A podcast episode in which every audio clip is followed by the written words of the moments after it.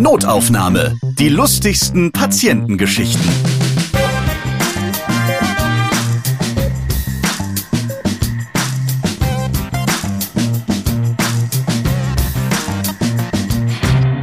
Willkommen in der Notaufnahme. Nehmen Sie Platz und Anteil. Das ist Friederike Förster aus Oldenburg. Dort ist sie im Krankenhaus tätig als Mitarbeiterin der Patientenaufnahme. Und das ist so ein Standardbegrüßungssatz für all die Menschen, die da mit ihrem Wehwehchen ankommen. Ich würde es gerne häufiger sagen, alleine ich darf nicht. Wie ist denn so die richtige Begrüßung? Nummer ziehen, hinsetzen, warten, bis sie dran sind. Auch das wäre schön. Was ich tatsächlich sage ist, schönen guten Tag. Was kann ich für Sie tun? oh, ich sehe schon. Sie haben mein Messer in Ihrem Auge. Kleinen Augenblick bitte. Es geht sofort los. Schön, dass ihr wieder Lust habt auf unterhaltsame Geschichten aus dem Gesundheitswesen. Ich bin Ralf Potzus und hier in diesem Podcast erzählen Mitarbeiter und Mitarbeiterinnen aus den Krankenhäusern, Arztpraxen oder Kliniken ihre lustigen Geschichten, die sie so erlebt haben. Und ich freue mich, dass du heute wieder dabei bist, Friederike. Wir haben dich ja schon mal im Corona-Special gehört. Und jetzt redest du von deinem eigentlichen Job, nicht deine anderthalb Jahre Testzentrum und Nasebohren. Nee, genau. Jetzt reden wir über die Patientenaufnahme. Das steht übrigens genau so auf dem Schild. Da können wir leider noch nicht gendern.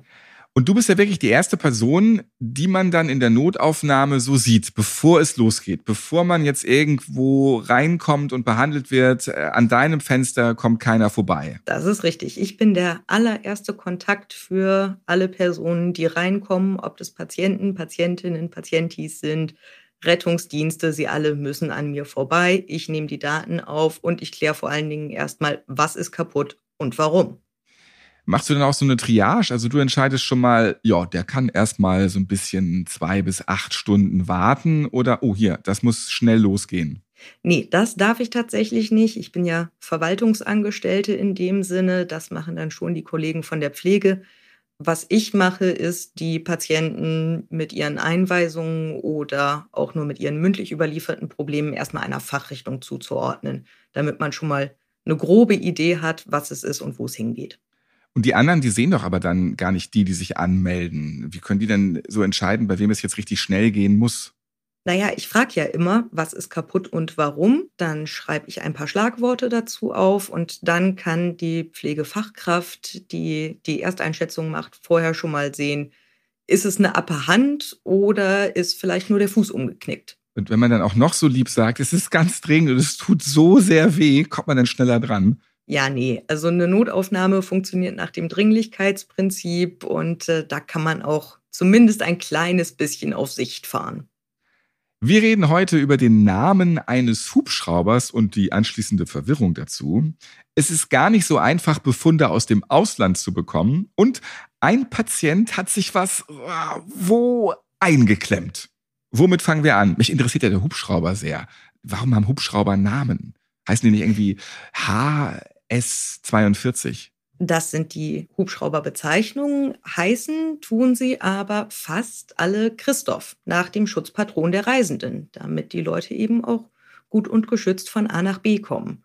Christoph 6 zum Beispiel, der fliegt bei uns hier im Raum Bremen oder Christoph 26 kommt relativ häufig zu uns, der fliegt in Sanderbusch an der Küste. Und jetzt gab es aber trotzdem eine Namensverwirrung.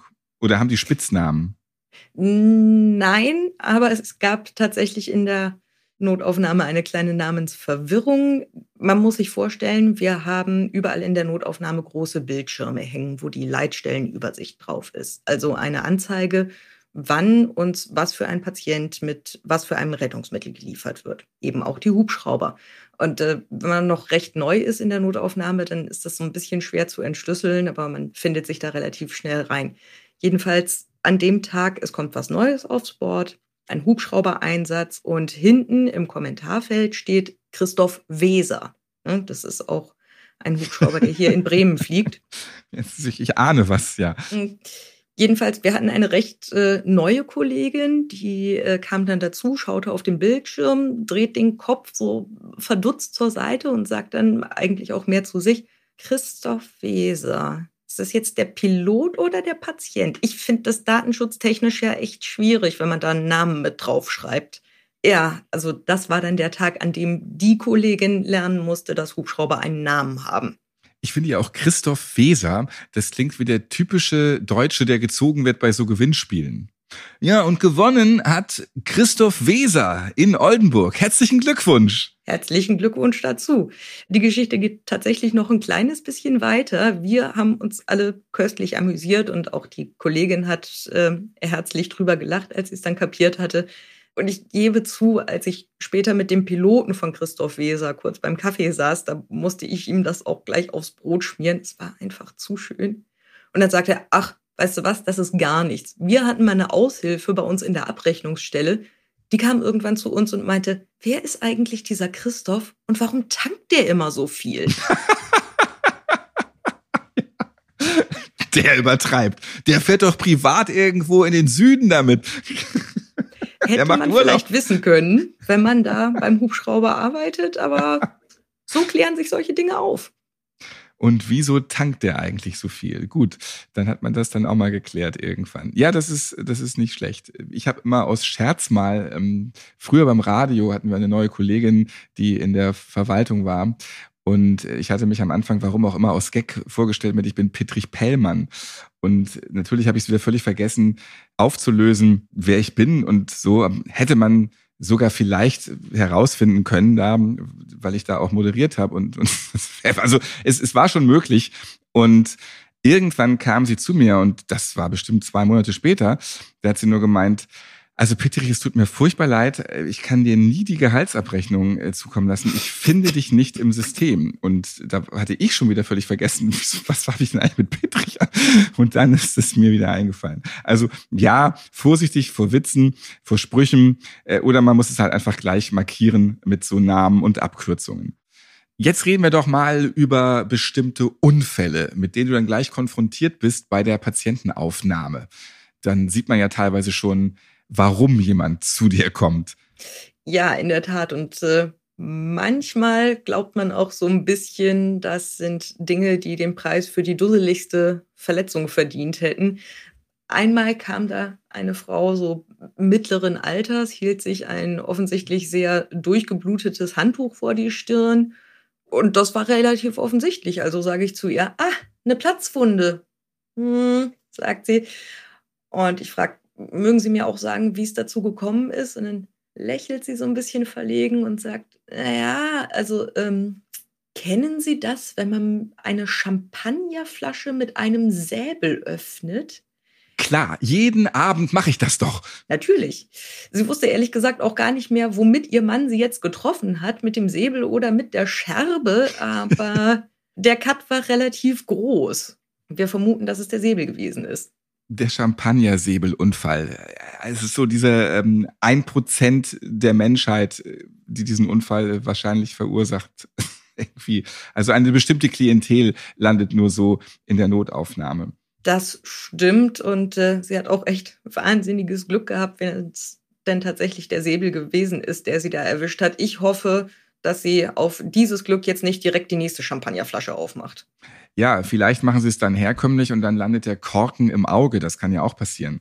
Ja, dann geht's direkt in die Augenklinik weiter. Vielleicht sollte ihr Mann einfach nicht diese Champagnerpulle öffnen.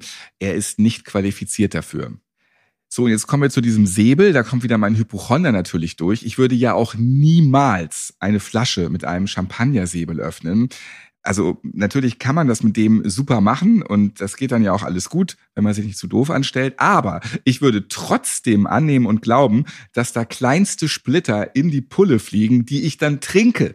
Und dann denke ich natürlich, damit verletze ich mich. Deswegen, sobald irgendwie eine Flasche so geköpft ist, never ever würde ich daraus trinken. Ist auch besser so. Und dann war bei dir ja ein Typ, der anhand seines schmerzverzerrten Gesichtes auch schon deutlich gemacht hat, was er für ein Problem hat. Ja, und das war tatsächlich meine aller, allererste Aufnahme an meinem ersten Tag alleine da an der Anmeldung. Ich war ganz aufgeregt und habe mich tierisch gefreut auf den neuen Job und äh, die Tür geht auf, junger Mann kommt rein und ich frage, guten Tag, was kann ich für Sie tun? ja, es ist so, dass ich... Und in dem Moment konnte ich nichts mehr verstehen, weil leider der Hubschrauber startete draußen. Und es war irrsinnig laut und ich sah den Mann unter der Maske reden, aber verstehen konnte ich eben nichts. Und als der Hubschrauber dann außer Hörweite war, sage ich, Entschuldigung, das tut mir jetzt auch echt leid, Sie müssen es bitte nochmal sagen, ich habe es akustisch überhaupt nicht verstanden. Und er schaut mich ganz straight an und sagt, nein, nein, Sie haben schon richtig verstanden. Ich habe mir den Penis in der Waschmaschine eingeklemmt. Ja, schön. Ja, äh, da guckst du, ne? In der Stellenbeschreibung, da stand was von kontaktfreudig und gute Kommunikationsskills und Empathie und so, aber ähm, dass man sowas zu hören kriegt und dabei dann das Gesicht nicht verziehen darf, das sagt dir halt vorher auch keiner. Aber das ist doch typisch Notaufnahme und da hast du einfach volles Brett genau das bekommen, was alle dort einfach jeden Tag erleben. Und warum man halt auch sich über gar nichts mehr wundert in diesem Job, weil es passiert einfach alles. Ja, die einzige Frage, die ich mir da tatsächlich äh, gestellt habe, ist, warum nackt in der Waschküche vor der Waschmaschine? Ich vermute, es ist Kochwäschetag gewesen. Anders kann ich mir das Fehlen einer Unterhose nicht erklären. Wer weiß, was er mit dieser Waschmaschine gemacht hat. Also das, äh, das haben wir ja auch schon in diesem Podcast gelernt, wo Menschen überall irgendwie sich was reinstecken oder auch ja rein wollen. Die Geschichte, die er uns erzählt hat, geht so, er war eben nackt in der Waschküche, hat sich über den Waschtisch gebeugt, kurz, hat dabei mit der Hüfte das Waschmittelfach das. zugeschoben und äh, da hing er dann halt leider drin. Ähm, es ist obskur genug, dass es wahr sein könnte, aber an schlechten Tagen denke ich, er hatte sich vom Schleudergang einfach was anderes versprochen. Ja, man braucht ja auch, um sich so was einzuklemmen, durchaus eine bestimmte Länge auch dafür. Oder man muss groß genug sein und sich weit genug über dieses äh, Waschmittelfach beugen. Das, okay. Mir fehlt das entsprechende Teil. Die Logistik ist mir da nicht ganz klar. Da halte ich mich raus. Aber er war da mit normaler Hose und allem drum und dran und konnte auch noch geradeaus reden. Er wollte nur mal nachschauen, ist das noch okay oder muss da noch was gemacht werden? Ist es noch alles blau? Was hat er so gesagt? Naja, er hat schon gesagt, er, hätte ganz gerne, dass das mal einer anguckt, weil es sei einigermaßen blau und das sei ihm dann jetzt doch recht pressierlich, ähm, was ich glauben will. Ich glaube, den meisten Männern wäre es recht pressierlich, wenn ihr bestes Stück plötzlich äh, blau ist und ein bisschen schmerzt. Da habe ich allergrößtes Verständnis, dass man da mal einen fachkundigen Blick drauf werfen lassen möchte. Werbung ich habe euch das ja schon hier im Podcast erzählt. Ich mag mich nicht mit Behördengedöns, Formularen und Rechnungen rumärgern. Deswegen habe ich euch Steuerbot empfohlen, denn dort ist absolut kein Steuerwissen erforderlich. Meine Podcast-Produzentin und Schwester aus dem Notaufnahme Premium Feed, die möchte ihre Steuer künftig auch bequem und schnell erledigt haben und hat mich dazu letztens gefragt. Hi Tara. Hi Ralf. Welche Fragen hast du zu Steuerbot? Mir geht es wie dir. Ich möchte auch schnell mit der Steuer durch sein. Aber was heißt hier eigentlich schnell? Ja, 20 Minuten dauert das ungefähr. Kurz ein paar Fragen beantworten und Unterlagen raussuchen. Dann kann alles ans Finanzamt übermittelt werden. Ich dachte, das macht die App. Ja, das macht Steuerbot für dich über die offizielle Elster-Schnittstelle. Ganz ohne Papier, fertig. Und wie viel Geld springt dabei für mich raus? ja. Im vergangenen Jahr, da haben über 12 Millionen Menschen in Deutschland eine Steuerrückerstattung bekommen und der Durchschnitt, der lag bei 1095 Euro. Laut Statistischem Bundesamt. Ja, nehme ich mit. Wenn du noch keine Steuererklärung vorher gemacht hast, dann kannst du die letzten vier Jahre rückwirkend einreichen, Tara. Dafür kaufe ich mir dann einen neuen Smart TV. Steht nämlich ganz oben auf meiner Liste. Dann einfach die Lohnsteuerbescheinigung rauskramen, die Steuerbot-App aufs Smartphone holen und los geht's. Mit Notaufnahme spart ihr dabei auch noch. 10 Euro Rabatt bekommt ihr mit dem Code Notaufnahme. Einen Link zur App mit integrierten Rabatt findet ihr in den Shownotes dieser Podcast-Folge. Klickt einfach drauf, holt euch den Rabatt und macht schnell und einfach eure Steuererklärung. Dass du mich mal überzeugst, Ralf. Wer hätte das gedacht? Werbung Ende. Nun bist du ja bei der Annahme, da hast du ja ganz viele Fälle, die jeden Tag dann immer so kommen, aber du weißt ja eigentlich nie, wie das dann ausgeht. Bist du ab und zu mal ein bisschen neugierig und denkst dir am Ende des Tages, äh, oh, ich hatte ja vorhin hier äh, den Pimmelquetscher. Da will ich noch mal fragen, wie ist das eigentlich ausgegangen? Was war das jetzt genau? Darfst du das und, und ähm, machst du das? Natürlich gibt es einige Fälle, die hängen einem immer noch mal ein bisschen nach. Bei dem hing Manchmal, das vor allem nach. Bei ihm hing es vor allem nach. Ich hoffe, dass es irgendwann nicht mehr hing, also für ihn. aber ähm, da gehen wir jetzt, glaube ich, zu weit in sein Intimleben. Natürlich interessiert man sich schon für einige Fälle. Ne? Manchmal sind es die ganz schlimmen Fälle, die einen sehr berühren, aber oftmals eben auch die lustigen, wo man wissen möchte, wie es ausgegangen ist. Ich darf nicht in die Patientenakten gucken, das ist mir verboten und das tue ich auch nicht. Natürlich, gerade wenn es solche obskuren Sachen sind, dann unterhält man sich schon im Dienstzimmer oder auf dem Flur mal kurz darüber und dann kann man vom behandelnden Arzt auch mal erfahren, wie das ausgegangen ist. Ich hoffe, es ist für ihn alles gut ausgegangen. Das nehme ich an, aber ich habe es tatsächlich nie erfragt. Er war noch da, als ich ging. Ja, da haben wir es wieder. Der hat sich sein gutes Stück geklemmt und sitzt dann schon wieder vier Stunden im Wartezimmer. Das kann passieren. Das ist eben das Wesen einer Notaufnahme. Es geht nach dem Dringlichkeitsprinzip, was viele Leute leider vergessen. Ne? Es geht nicht darum, wer zuerst gekommen ist. Es geht immer darum, wer am schwersten betroffen ist. Und sein Pech war, da war noch ein anderer, der hat sich sein Lümmel leider im Trommler erhitzt und der musste dann früher dran. Das wird's gewesen sein. Du bist dann ja so auch die Türsteherin im Krankenhaus, ne? weil du sagst dann, ja, okay, ich nehme den jetzt auf oder eben auch nicht. Also das heißt, du hast es in der Hand. Ne? Mit den Schuhen kommst du hier nicht ins Krankenhaus. Das heißt, du lehnst auch mal ab. Ich selber lehne natürlich nicht ab, aber ich sage den Rettungsdiensten schon, wenn es mal voll ist. Und das kann durchaus mal passieren. Einen Fall haben wir da gehabt, da war es eben auch den ganzen Tag brechend voll. Alle tragen belegt. Wir konnten einfach nichts mehr aufnehmen, weil wir überhaupt keine Möglichkeit hatten, die Patienten von den Rettungsdiensttragen umzulagern. Und dann kam eben trotzdem noch ein Rettungsdienst. Und ich habe versucht, denen die Situation zu erklären, habe gesagt, sorry, ihr müsst hier echt richtig, richtig lange warten. Entweder macht ihr das oder aber ihr guckt, ob ihr in einem anderen Krankenhaus in der Nähe unterkommt. Es war eben auch nichts Lebensbedrohliches, was da auf der Trage lag. Deswegen hätte man eben schon gucken können, ob man woanders hinkommt. Und der Rettungsdienst wollte das aber nicht akzeptieren und hat gesagt, nein, und wir kommen mit einer Zwangszuweisung und ihr müsst den jetzt nehmen. Wir haben ja auch andere Einsätze, wir müssen dringend wieder auf die Straße. Und ich sage, ja, sorry Leute, wenn voll, dann voll, wenn keine tragen da, ne, dies, das, Ananas. Und äh, das hörte ein sehr altgedienter Kollege aus der Pflege und stellte sich dann hinter mich und äh, in dem Moment sagte gerade der Kollege vom Rettungsdienst, ja, wenn ihr den Patienten nicht annehmt, dann holen wir jetzt die Polizei dazu. Und mein alter Pflegekollege sagte dann ganz cool, ja, bitte, wenn die Baumaterial und eine Trage mitbringen, damit sie uns einen neuen Raum für den Patienten bauen, immer gern. Und dann war das Thema auch durch. Dann war das Thema einigermaßen gegessen. Zumindest war der Rettungsdienstkollege dann um eine Antwort verlegen. Und sie haben artig gewartet, bis dann die nächste Trage für sie frei war. Die wollen natürlich schnell wieder weiter, weil sie den nächsten Notfall einsacken möchten. Wir möchten auch gerne, dass die schnell weiterkommen. Das gibt das System im Moment aber leider wirklich nicht her. Wir sind alle überlastet. Mitunter musst du dann ja auch mit anderen Krankenhäusern zusammenarbeiten. Da müssen mal so Akten hin und her geschoben werden. Und da geht auch einiges schief.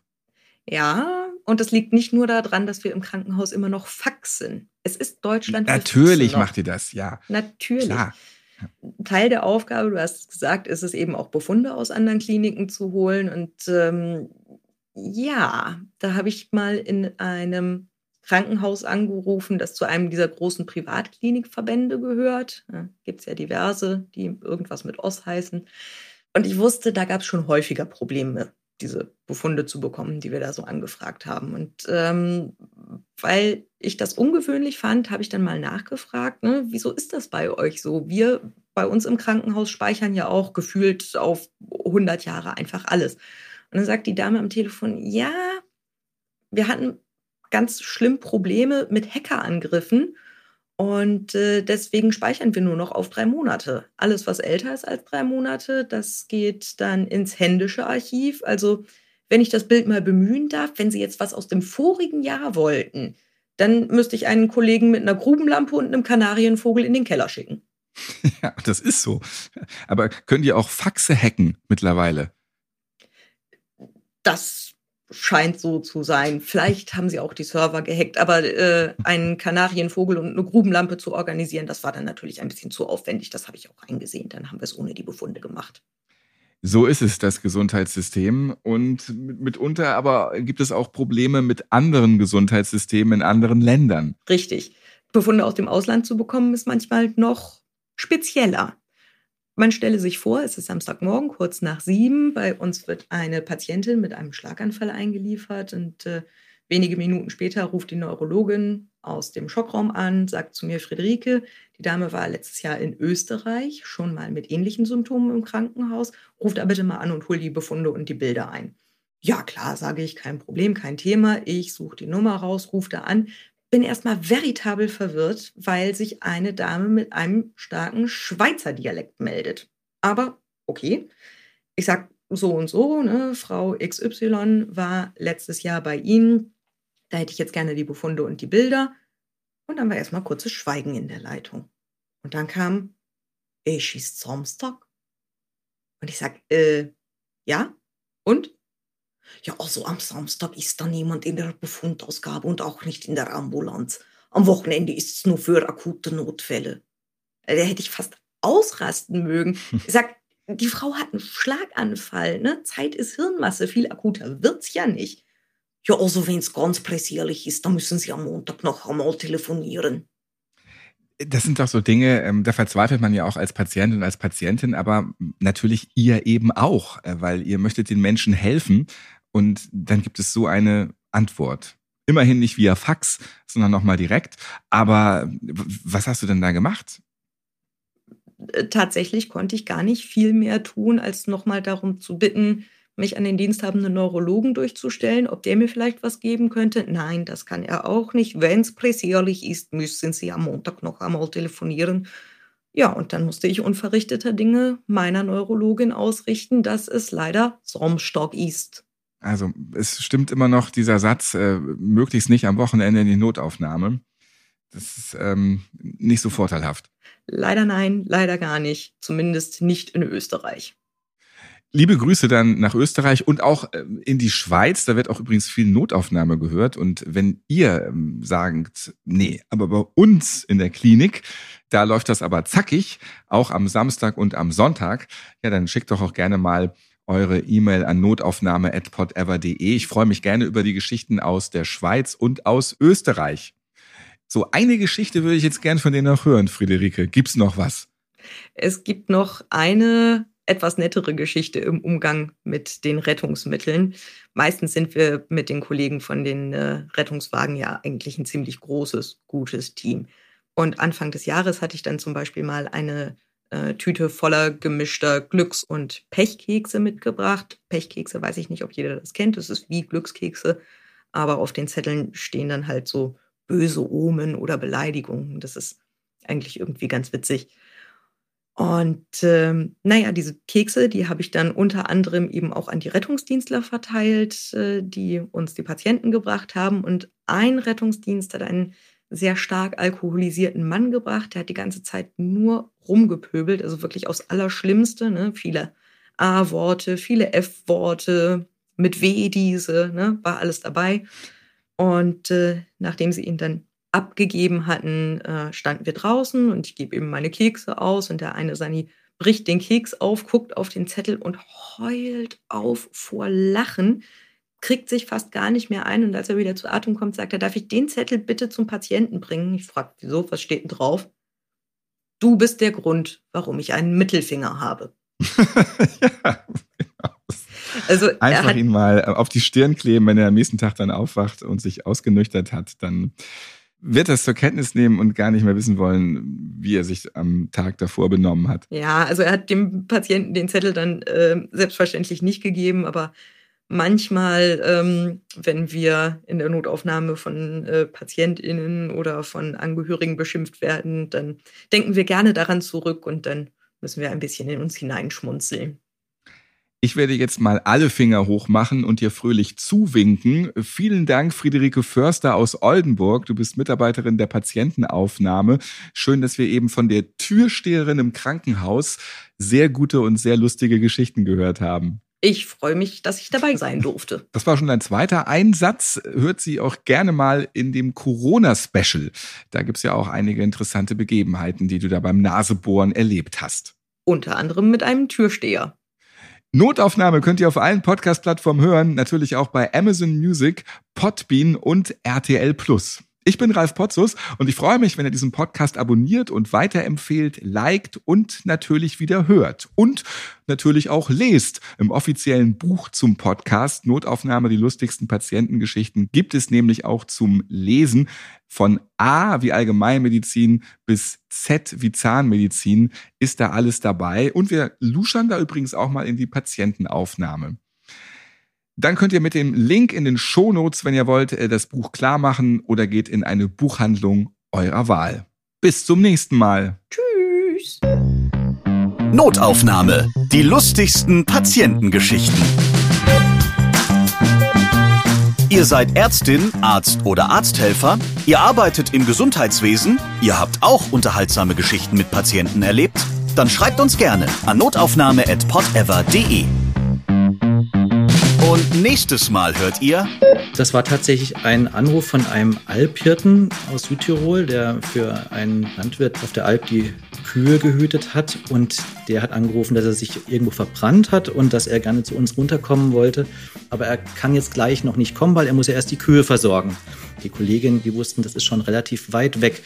Und dann so anderthalb Stunden später kam er auch an dann war das also nicht nur eine kleine Verbrennung, sondern dem armen Mann ist wirklich kochend heißes Wasser in den Gummistiefel reingelaufen. Und das war eine große Blase. Ich komme erst mit dem Kopf unterm Arm, das traf da also wirklich voll zu. Notaufnahme. Die lustigsten Patientengeschichten. Eine Produktion von Pot Ever.